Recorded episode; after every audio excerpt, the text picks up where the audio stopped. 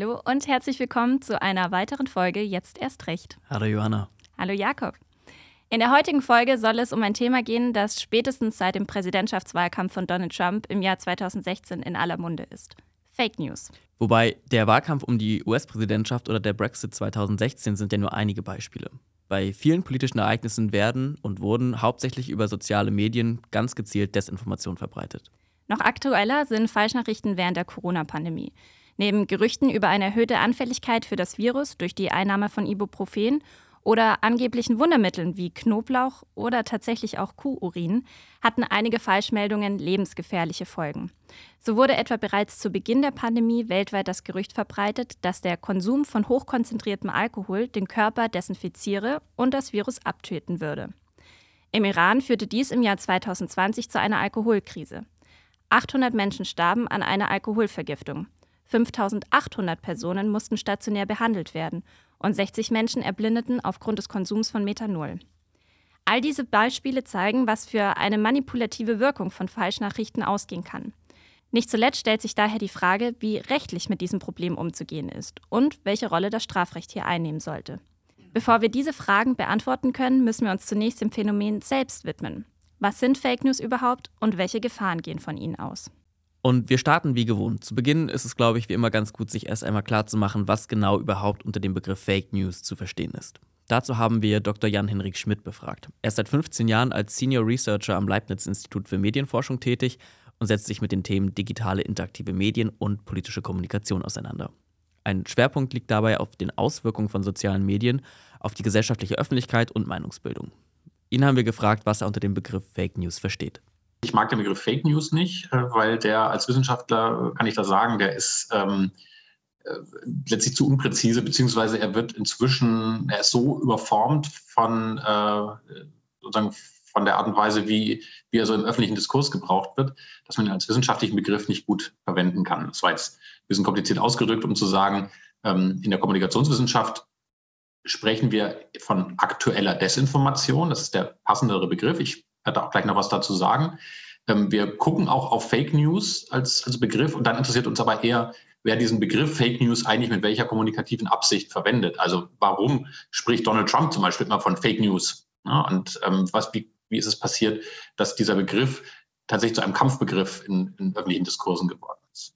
Das ist aber was anderes als das Phänomen der aktuellen Desinformation. Ähm, und wenn ich das definieren sollte, dann würde ich sagen, aktuelle Desinformation sind eben Informationen oder Statements zu aktuellem Geschehen, in der Regel halt auch zu politisch gesellschaftlich relevanten Geschehen, die bewusst falsch sind oder irreführend sind und zwar in, mit der Absicht zu täuschen in Debatten eingebracht werden. Das heißt, es stecken verschiedene Dinge in dieser Definition, ähm, nämlich das Bewusste, das Wissentliche ähm, Äußern von falschen Informationen und die Täuschungsabsicht, die aktuelle Desinformation zum Beispiel von handwerklichen Fehlern im Journalismus unterscheiden. Ja, dass man mal einen Fehler durchrutscht, das kann auch ja im Journalismus oder anderswo passieren. Das ist dann aber, auch wenn etwas falsch ist, ist es dann dadurch nicht aktuelle Desinformation, sondern das ist es nur, wenn wissentlich getäuscht wird und eben auch die Absicht, die Täuschungsabsicht, das Kommunizieren sozusagen anleitet oder, oder prägt. Der Begriff Fake News selbst ist also schon problematisch, da er im politischen Diskurs häufig als Kampfbegriff verwendet wird. Da kann man jetzt beispielsweise an Donald Trump denken, der Medienvertreter ja gerne der Fake News bezichtigte, wenn sie negativ über ihn berichteten. Zur wissenschaftlichen Auseinandersetzung ist es also besser, von dem dahinterstehenden Phänomen zu sprechen. Es handelt sich um gezielte Desinformation, die sich durch objektive und subjektive Aspekte auszeichnen. Es handelt sich um falsche oder irreführende Meldungen, die mit der Absicht zu täuschen oder zumindest einer gewissen Gleichgültigkeit gegenüber der Wahrheit verbreitet werden. Wir wollen es hier im Podcast jetzt aber nicht kompliziert machen. Der Einfachheit halber werden wir weiterhin von Fake News sprechen. Vor allem bei völlig absurd wirkenden Theorien stellt sich vielen die Frage, wie es passieren kann, dass Menschen diesen Meldungen überhaupt Glauben schenken können. Wir haben Dr. Schmidt gefragt, wie Fake News psychologisch wirken. Es gibt psychologische Mechanismen, ähm, die mir Sachen glaubhaft erscheinen, weil sie mein Weltbild bestätigen. Confirmation Bias ist so ein, so ein Schlagwort aus, aus der psychologischen Forschung. Ähm, also nicht, also da, damit lässt sich jetzt nicht alles in diesem Umfeld erklären, aber in vielen Fällen ist es so, dass sich solche Desinformationen weiter verbreiten, weil sie für bestimmte Personen in dem Moment tatsächlich gar nicht merkwürdig klingen, sondern glaubhaft klingen, weil sie äh, Ansichten oder Weltsichten oder Meinungen bestätigen, die man vorher auch schon hat. Ähm, und jetzt, ich versuche mir gerade irgendein, irgendein abstruses Beispiel auszudenken. Weiß nicht, Greta Thunberg isst heimlich kleine Katzenbabys. So. Als Desinformation. Wenn ich eh Greta Thunberg nicht mag, weil ich das Gefühl habe, ne, irgendwie politisch falsche Seite oder das ist alles hysterisch oder sonst was. Ich bin, ich glaube nicht an den Klimawandel. Äh, wenn ich eh schon sozusagen mit so einem Mindset daran gehe, dann würde ich möglicherweise auch so eine abstruse, ähm, äh, abstruse Behauptung oder abstruse Information glauben oder zumindest nicht hinterfragen und weiterleiten, sondern haben wir, ach guck mal, ich hatte es ja eh schon gedacht und jetzt hab jetzt, da steht's. Weil, das muss man vielleicht auch noch dazu sagen, Desinformation, gibt es ein Spektrum, aber oft viele Desinformationen ja auf den ersten Blick auch tatsächlich äh, so äh, Marker der Glaubwürdigkeit haben. Sie werden, sind so gemacht, als ob sie von professionellen, qualitätsjournalistischen Outlets kommen. Sie kommen mit bestimmten Bildern, vielleicht ähm, steht dann da, bestimmte Prominente haben irgendwas gesagt. Ähm, also das heißt, auf den, auf den ersten Blick sind die Desinformationen ja so, dass ich dem, wenn ich nicht wirklich nochmal etwas genauer hingucke, dem tatsächlich erstmal Glauben schenken kann. Das heißt, das ist ein anderer psychologischer Mechanismus, der vielleicht was mit unserer beschränkten Kapazität, Aufmerksamkeitsverarbeitungskapazität äh, zu tun hat, dass ich im Internet mit so vielen Informationen, mit so vielen Tweets, Facebook-Nachrichten und so weiter bombardiert werde, die ich ja nicht alle ständig immer drauf frage, stimmt das denn jetzt? So, und da rutschen dann auch bei Desinformationen möglicherweise mal Dinge durch, wo ich, wenn ich mir das dann nochmal näher angucke, vielleicht denke, Moment mal, das kommt mir doch ein bisschen komisch. Also haben wir schon zwei psychologische Mechanismen, eine eingeschränkte Kapazität, all die Informationen ständig zu hinterfragen, die uns im Internet begegnen. Und das andere ist dieser Confirmation Bias, dass wir mit einer etwas höheren Wahrscheinlichkeit Informationen Glauben schenken, die unser Weltbild bestätigen. Das sind beides Mechanismen, die auch, nicht ausschließlich, auch dazu beitragen können, dass sich so Desinformationen verbreiten. Die Verbreiter von Fake News nutzen also psychologische Mechanismen gezielt aus. Dr. Schmidt hat hier vor allem vom Confirmation Bias gesprochen. In der Psychologie bezeichnet dieser Begriff die Interpretation von Beweisen in einer Weise, die mit den bestehenden Überzeugungen übereinstimmt. Bis dieser psychologische Prozess volle Wirkung entfaltet, durchlaufen die Personen in der Regel einen Prozess der Radikalisierung, der von verschiedenen Faktoren abhängig ist.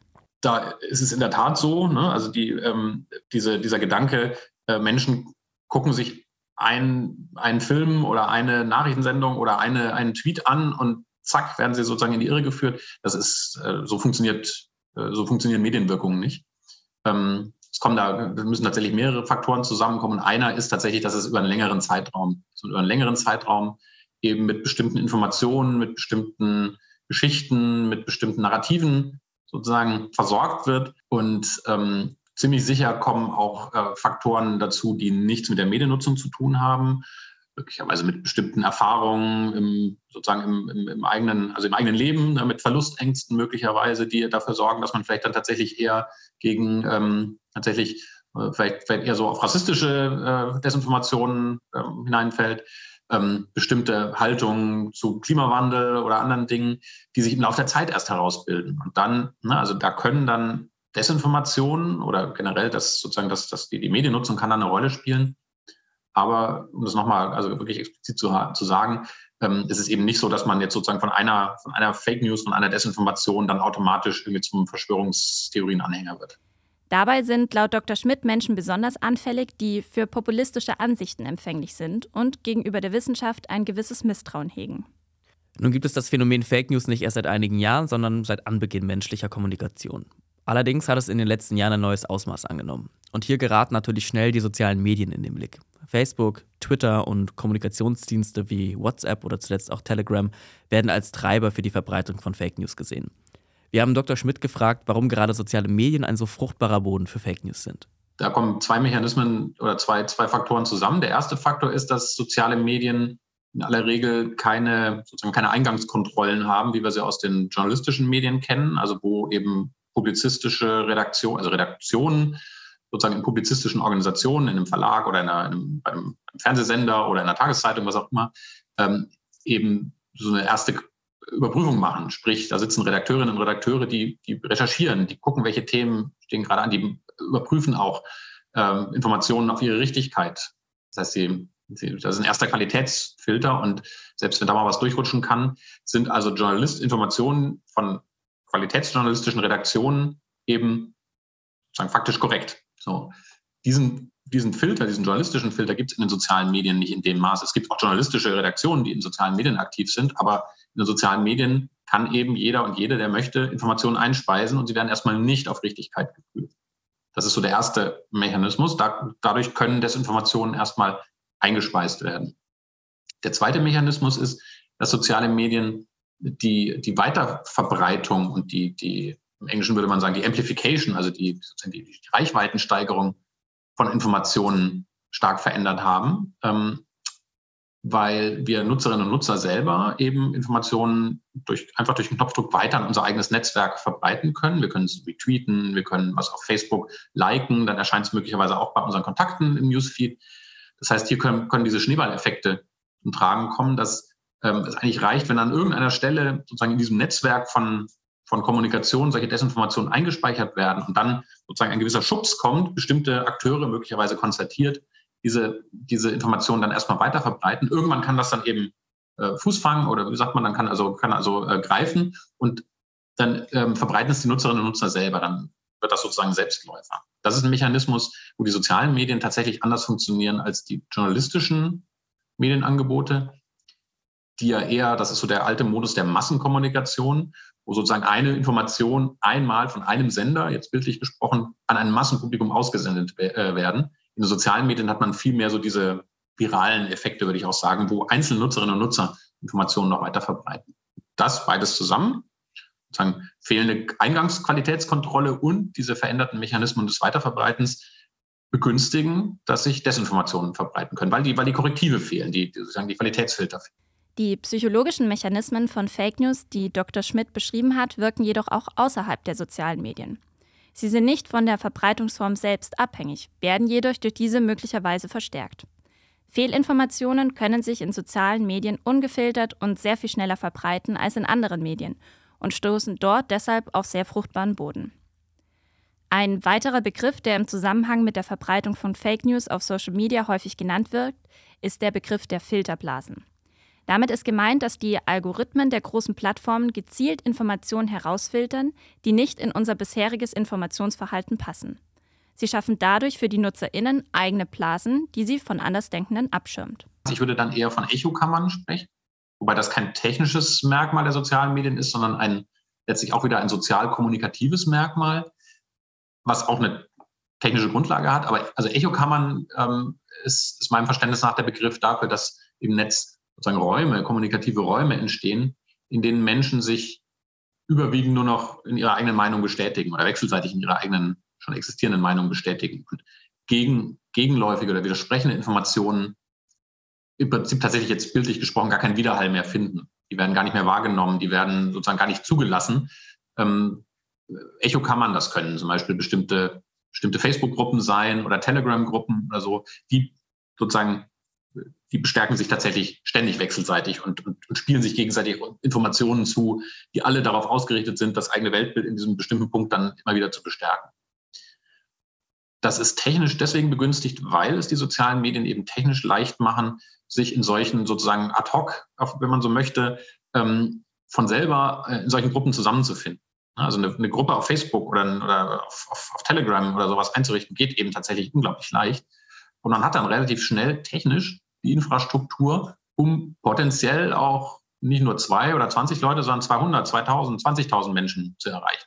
und das ist, das sind, also auch da sind die technischen Eigenschaften von sozialen Medien, die die Hürden gesenkt haben, dass wir uns mit, dass wir im Prinzip relativ leicht ähm, so größere, so, so, so Öffentlichkeiten unterschiedlicher Größe ähm, aufbauen können, die begünstigen in dem Fall auch ja gar nicht unbedingt das Verbreiten von Desinformation, sondern in dem Fall eben das sozusagen das Miteinander vernetzen von Menschen, die bestimmte Weltsichten teilen und in denen eben ähm, äh, Desinformationen dann vielleicht auch eine Rolle spielen, weil sie bestimmte Weltsichten verstärken. Das andere ist, dass ähm, es in den letzten Jahren ähm, einige Studien gab, die ich für recht überzeugend ähm, halte, die darauf hinweisen, dass das Problem im Netz gar nicht ist, dass ich nur noch in Echo oder nur in Echokammern oder Filterblasen hänge, also nur noch mit Gleichgesinnten interagiere.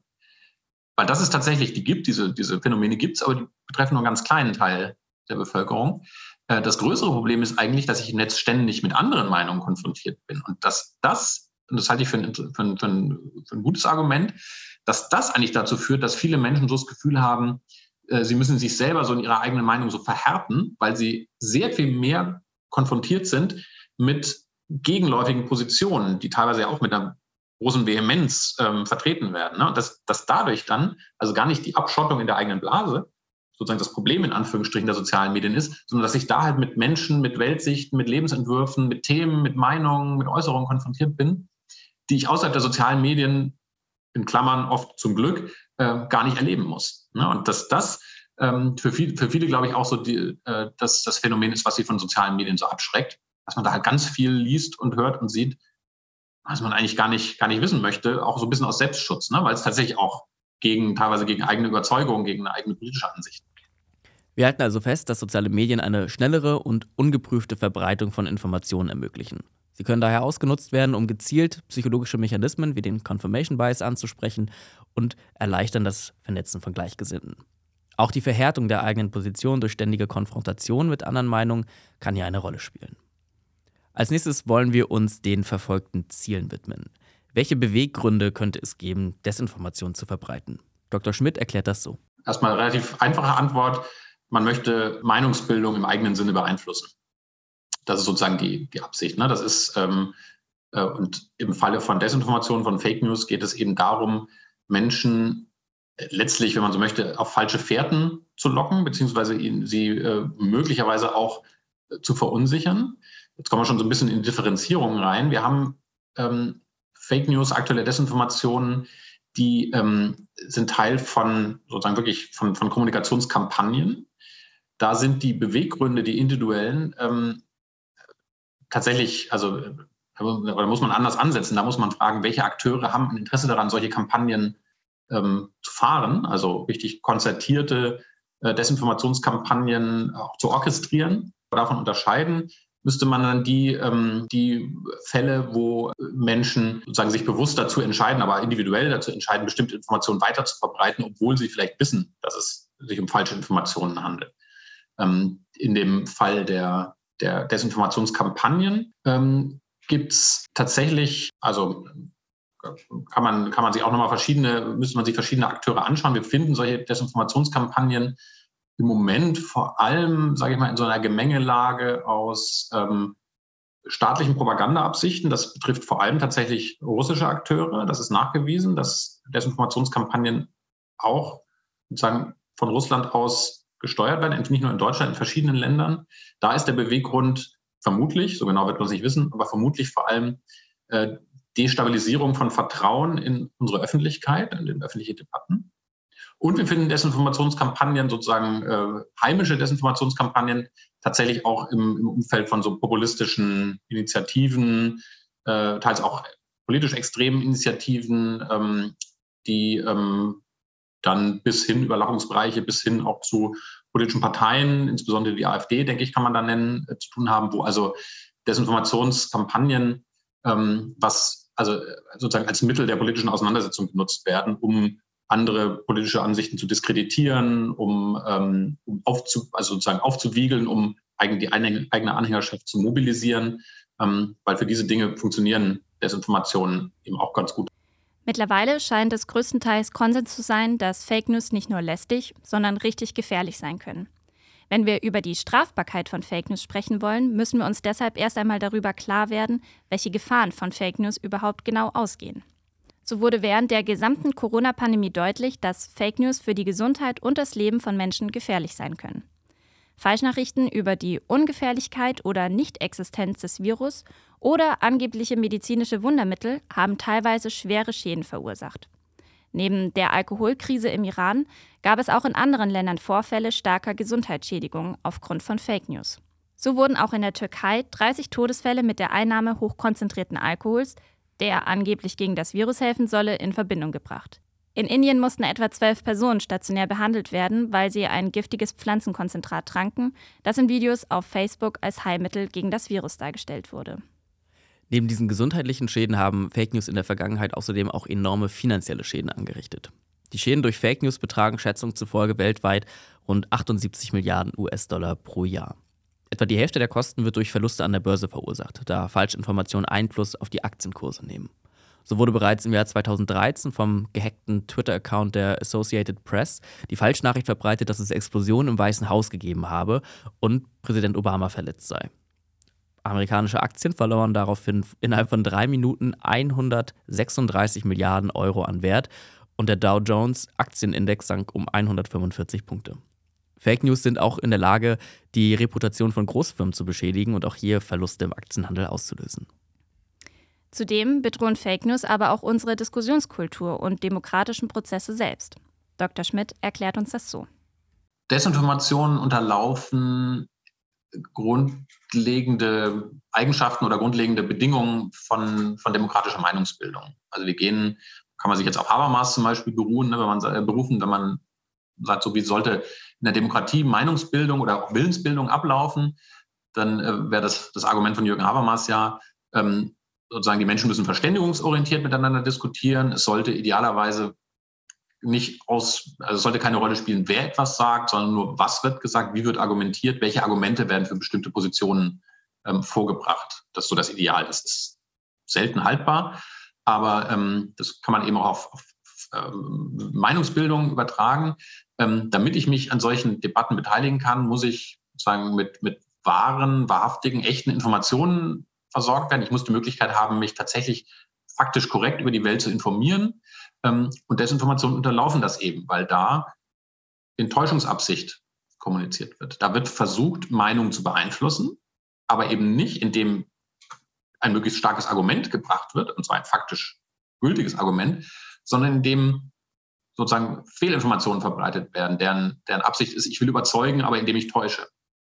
Und eine, äh, also für die Demokratie ist eben eine solche Form der, also ist ein solcher Einfluss auf die Willensbildung, auf die Meinungsbildung, ähm, ist für eine Demokratie eben nicht tolerierbar, weil es letztlich äh, unterminiert, dass Menschen sich frei und unabhängig voneinander eben eine Meinung bilden können und sich damit dann eben auch äh, eben selber als Bürgerin, als Bürger in die demokratischen Entscheidungsprozesse einbringen. Also insofern sind tatsächlich Desinformationen aus einer kommunikationsethischen Sicht sozusagen, sind sie gefährlich es gibt noch einen zweiten, zweiten Aspekt und der hat was mit den, mit diesen Desinformationskampagnen zu tun, die wir im Moment tatsächlich vor allem aus Russland ähm, sehen, weil hier ähm, offensichtlich ja versucht wird, durch Desinformation auch das Vertrauen in die Demokratie an sich zu interminieren, in demokratische Institutionen. Da kommt es dann gar nicht so sehr auf die einzelne Desinformation an, sondern sozusagen durch die auf das sozusagen auf das ständig wiederholte, ständige sozusagen Aushöhlen, ähm, das Zweifel säen, äh, dass also ständig durch Desinformation versucht wird, ähm, sozusagen Bürgerinnen und Bürger davon zu überzeugen, man kann keinem mehr glauben, ähm, sozusagen alles alles geht den Bach runter, äh, ne, die Demokratie funktioniert nicht, äh, funktioniert nicht mehr etc. Das ist also noch ein anderes Problem. Da geht's, das ist tatsächlich aber eher ein Problem, dass wir es hier mit einer zurzeit, also seit, seit einigen Jahren schon, tatsächlich mit letztlich mit einer, wenn ich es jetzt sehr martialisch ausdrücken möchte, mit einer Art der, also im Englischen Information Warfare, also mit, mit einer Form der kommunikativen Kriegsführung zu tun haben, ähm, die eben, ja, um es nochmal zu wiederholen, die tatsächlich jetzt nachweislich von Russland aus mitgesteuert wird. Die in Anführungsstrichen beliebten Beispiele sind äh, also Brexit, zum Beispiel die Abstimmung zum Brexit, wo auch im Vorfeld auch natürlich massiv sozusagen versucht wurde, Meinung zu beeinflussen. Klar, das gehört dazu. Es ging ja darum, es ging um ein, ein, ein Referendum und natürlich haben da die Beteiligten oder alle interessierten Akteure versucht, ähm, in ihrem eigenen Sinne zu beeinflussen. Also die, die Bürgerinnen und Bürger davon zu überzeugen, für oder gegen den Brexit zu stimmen. Ähm, und da ähm, wurde eben auch, sage ich mal, mit, mit Informationen von unterschiedlicher, von unterschiedlichem Wahrheitsgrad sozusagen ähm, kommuniziert und zum Teil eben tatsächlich auch ähm, bewusst sozusagen irreführende Informationen ähm, gestreut. So. Das andere Beispiel, ähm, vielleicht noch ein bisschen drastischer, äh, ist dann eben alles, was mit Donald Trump zu tun hat letztlich. Ähm, und da kann man, also da gibt es auch, äh, also könnte man zurückgehen bis in den, in den Wahlkampf, den er also mit Hillary Clinton eben geführt hatte, wo er, wo er dann äh, gewonnen hat. Aber fast noch anschaulicher und noch nicht ganz so lange her sind eben, ist das Verhalten von Donald Trump und seinen, seinen Anhängern nach der Wahl, die er gegen Joe Biden verloren hat, als eben über Wochen hinweg von ihm und dann auch sozusagen von seinem Lager ja Desinformationen über die Gültigkeit der Wahl gestreut wurden. Donald Trump selber halt ständig mit äh, irgendwie Stolen Election sozusagen argumentiert hat ähm, und dann sozusagen beständig auf allen nur denklichen Kanälen eben immer wieder kommuniziert wurde, die Wahl war manipuliert, die Wahl war, ähm, na, das waren irgendwie, das war tatsächlich, das war ein Versuch, uns die, die, den Sieg zu entreißen und in Wirklichkeit haben wir gewonnen. So, das hat nichts davon hat einer, hat einer tatsächlichen faktischen Überprüfung stattgefunden. Es wurde trotzdem natürlich immer und wieder kommuniziert und hat dann letztlich, ist ein bisschen komplexer verlaufen alles, aber hat letztlich, ist natürlich letztlich darin kulminiert, dass am, wann war es, 6. Januar, ähm, dann eben den Sturm, auf, äh, den Sturm aufs Kapitol gab, der auch, also wo, wo ja, Menschen daran beteiligt waren, die ziemlich sicher mit vielen, vielen Desinformationen im Vorfeld konfrontiert waren. Und das in ihr Weltbild gepasst hat. Ne? Dann sind wir wieder bei den Mechanismen von vorhin. Ähm, und da haben wir aber ein ganz drastisches Beispiel, wie also durch eine, durch eine völlig verzerrte Kommunikations- und Informationssituation, äh, in dem Fall es tatsächlich also fast einen Staatsstreich gegeben hätte, ne? der halt dann noch abgebogen wurde. Aber trotzdem, das war also tatsächlich in den USA natürlich ein unglaublich prägendes und bis heute ja nachhallendes äh, Ereignis. Jetzt haben wir viel darüber gehört, was Fake News sind, wie sie wirken und warum sie gefährlich sind. Wir wollen uns aber auch, wie versprochen, mit der Frage beschäftigen, welche Antworten das Strafrecht auf diese Phänomene hat. Das ist ja schließlich der Ausgangspunkt dieses Podcasts. Sind Fake News also überhaupt strafbar? Wir haben Elisa Hofen um eine strafrechtliche Einordnung des Phänomens gebeten. Sie ist Professorin für deutsches und ausländisches Strafrecht, Strafprozessrecht und Wirtschafts- und Medienstrafrecht an der Universität Leipzig. Es gibt keinen Straftatbestand, der das Verbreiten unwahrer Tatsachenbehauptungen jetzt als solche äh, unter Strafe stellt. Also kein Wahrheitstatbestand. Aber es gibt einige Normen, die bestimmte Formen, Erscheinungsformen von Fake News unter Strafe stellen. Zum Beispiel der Tatbestand der Verleumdung. Der greift immer dann ein, wenn ich über eine andere Person, also wir brauchen ja einen Bezug zu einer Person, eine unwahre Tatsache behaupte oder verbreite, die dann aber auch noch geeignet sein muss, die Person verächtlich zu machen oder in der öffentlichen Meinung herabzuwürdigen. Ja, und da sind ganz spannende Grenzfälle denkbar. Also wenn ich über zum Beispiel eine Politikerin ein falsches Zitat verbreite, das haben wir häufig gesehen in der Vergangenheit, ja, liegt darin ein verächtlich machen oder ein herabwürdigen in der öffentlichen Meinung. Also wenn ich durch dieses Zitat den Eindruck erwecke, zum Beispiel, so war es bei Renate Künast ähm, nach einem, äh, einer schweren Straftat durch einen Geflüchteten, dass ihr ein Zitat untergeschoben wurde, wo sie Empathie mit dem Geflüchteten bezeugte. Das löst eine riesige Empörung aus. Aber ist das wirklich geeignet, sie verächtlich zu machen? Denn an sich ist Empathie selbst mit einem Täter ja nichts Verwerfliches. Also soweit auch eine spannende Frage. Ist das normativ zu betrachten? Also darf das verächtlich machen? Da würde man wohl sagen, nein. Oder faktisch hat es das tatsächlich getan? Und da würde man wohl ähm, angesichts der, der, der tatsächlichen Konsequenzen sagen müssen, ja. Neben der Verleumdung gibt es noch einige andere Tatbestände, die bei der Verbreitung von Fake News in Betracht kommen. Zum Beispiel die üble Nachrede, geregelt im Paragraf 186 Strafgesetzbuch. Dort ist es auch unter Strafe gestellt, dass Tatsachen verbreitet werden, die geeignet sind, eine Person verächtlich zu machen oder in der öffentlichen Meinung herabzuwürdigen. Der Unterschied zur Verleumdung ist jedoch, dass die Tatsachenbehauptung entweder unwahr oder die Wahrheit selbst nicht beweisbar sein muss. Allerdings trifft dieser Tatbestand, genau wie die Verleumdung, auch nur auf Einzelfälle zu. Denn auch hier bedarf es dieser gerade gewähnten Eignung zum Verächtlichmachen oder zur Herabwürdigung in der öffentlichen Meinung. Auch eine Strafbarkeit wegen Volksverhetzung nach 130 Strafgesetzbuch kann hier in Betracht kommen. Der Tatbestand wurde auch erst vor kurzem verändert. Dabei sollen insbesondere die Leugnung oder grobe Verharmlosung von Völkermorden, Verbrechen gegen die Menschlichkeit oder Kriegsverbrechen unter bestimmten Voraussetzungen strafbar sein. Das klingt ja grundsätzlich gar nicht so schlecht. Vielleicht auch, um in der aktuell ja sehr traurigen und dramatischen Situation in der Ukraine die Fake News-Kampagnen aus Russland ein wenig einzudämmen. Wir haben Professorin Elisa Hofen gefragt, wie sie diese strengere Fassung bewertet und ob sie vielleicht schon dazu beitragen könnte, die Verbreitung bestimmter Fake News einzudämmen. Die Erweiterung des Völkermordtatbestandes halte ich für hochproblematisch und das vor allem aus zwei Gründen. Zum einen ist es einfach ein ganz praktischer Grund äh, für die Gerichte. Es ist ja kaum möglich, wirklich zu sagen, äh, sind gerade bei schweren Konflikten irgendwo tatsächlich Kriegsverbrechen begangen worden. Ja, ähm, nirgendwo wird so viel gelogen wie im Krieg. Ähm, die Informationsgrundlage ist äh, sehr, sehr dünn. Das ist ja auch gerade der Grund dafür, dass der Internationale Strafgerichtshof sehr lange braucht für seine Verfahren, dass die Aufarbeitung dort sehr kosten- und sehr zeitintensiv ist, obwohl man mit Experten, Expertinnen arbeitet, obwohl man internationale Ermittlungsteams hat. Ja, und das soll jetzt das Amtsgericht Kräuter Fürth leisten. Also das ist schlicht unpraktikabel und so gar nicht machbar. Das andere ist aber auch ein, ähm, ja, ein Punkt, der vielleicht unser Thema hier sehr gut berührt, nämlich die Frage, wollen wir das eigentlich unter Strafe stellen? Darf ich nicht ein mögliches Kriegsverbrechen leugnen, das so noch von keinem Gericht festgestellt wurde. Das ist für mich der Knackpunkt. Ne? Denn das äh, sieht der Tatbestand nicht vor. Das hätte man europarechtlich machen können. Man hätte sagen können, ähm, es geht nur um das Leugnen oder gründliche Verharmlosen von solchen internationalen Verbrechen, die von einem internationalen Strafgericht so festgestellt wurden. Darauf hat man verzichtet. Ja, das heißt, ich bin jetzt in einer Situation, ähm, jemand leugnet ein Kriegsverbrechen und ich sage ihm, das durftest du nicht, auch wenn diese Person sagt, ja, bei mir wurde doch noch gar nicht bewiesen, dass dieses Verbrechen begangen wurde. Ja, es gab doch noch gar keine Kommission, die das festgestellt hat, kein Gericht, was Beweise erhoben hat. Ja, es sind, gibt ja erstmal nur ungeprüfte, weitgehend ungeprüfte Berichte. Und das ist etwas, wo ich sage, hm, da dürfen wir nicht mit dem Strafrecht kommen. Im Gegenteil, gerade auch im Bereich kriegerischer Auseinandersetzungen muss man skeptisch bleiben dürfen und als Journalist oder Journalistin sogar müssen. Ja, da muss man die Sachen hinfragen Frage stellen.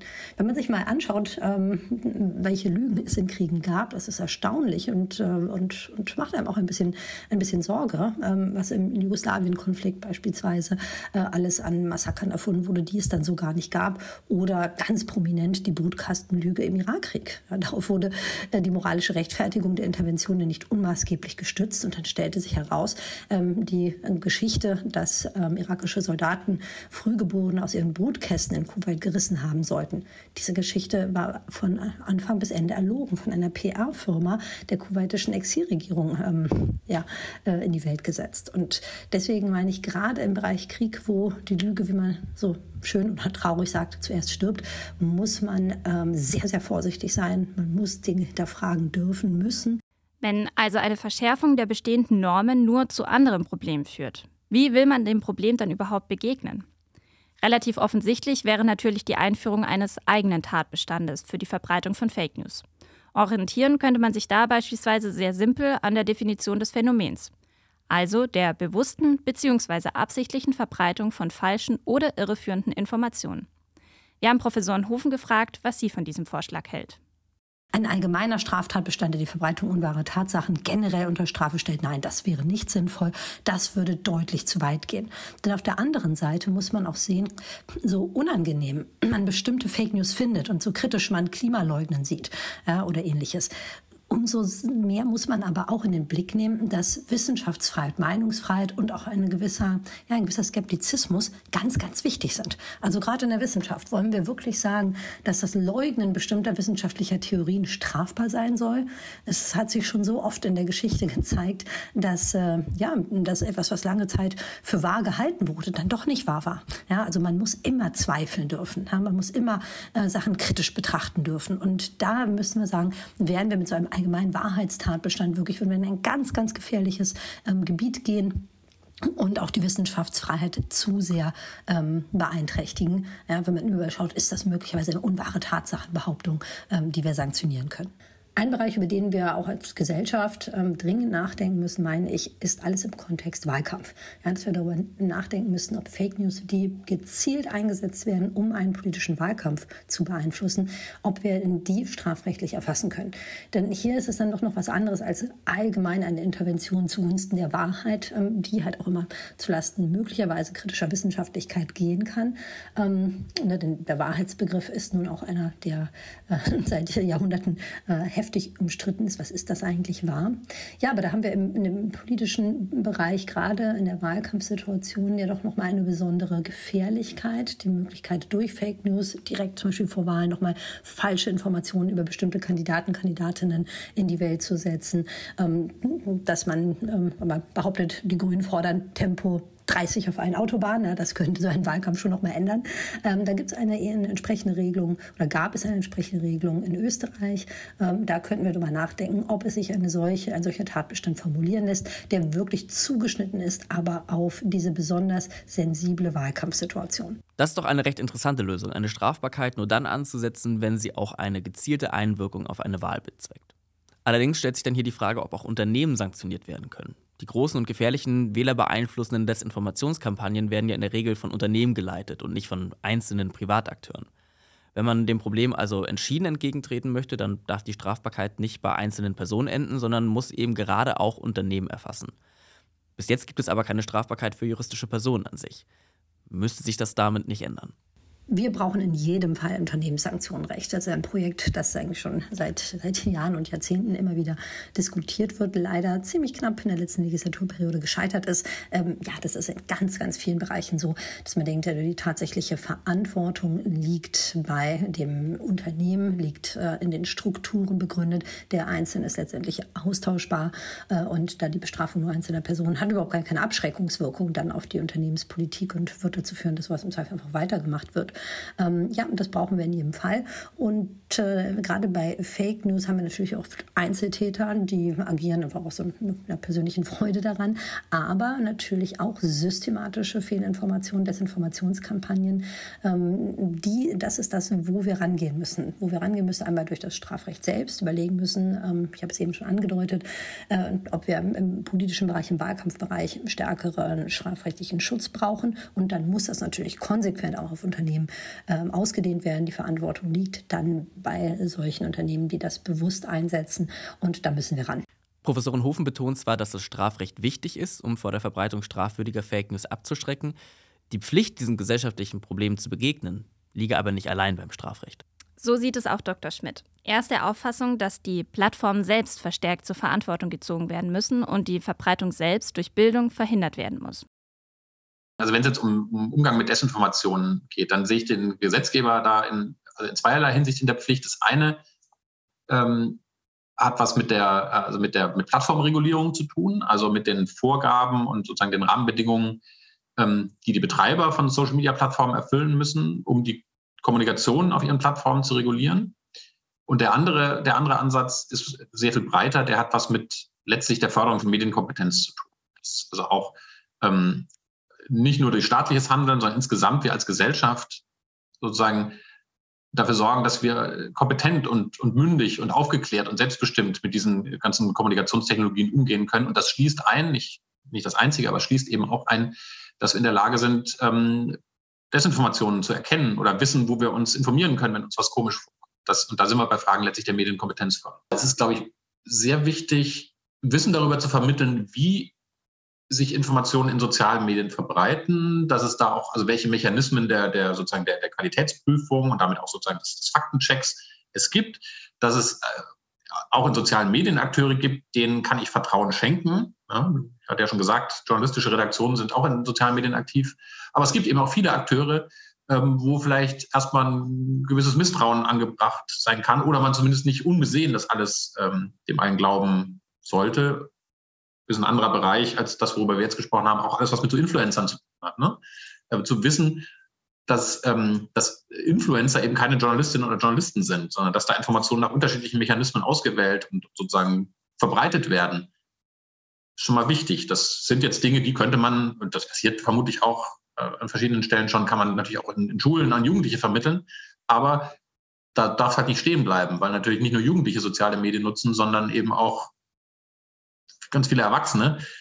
Ich habe neulich mal das Argument gehört, ähm, dass gerade so im Bereich der, der Desinformation es oft tatsächlich eher so die älteren Nutzerinnen und Nutzer sind, die, die solche Informationen dann auch weiter, nicht, nicht in Umlauf bringen, sondern die sie dann weiter verbreiten, die halt was dann in ihrer WhatsApp-Gruppe selber nochmal wieder dann an ihre Kontakte verschicken etc.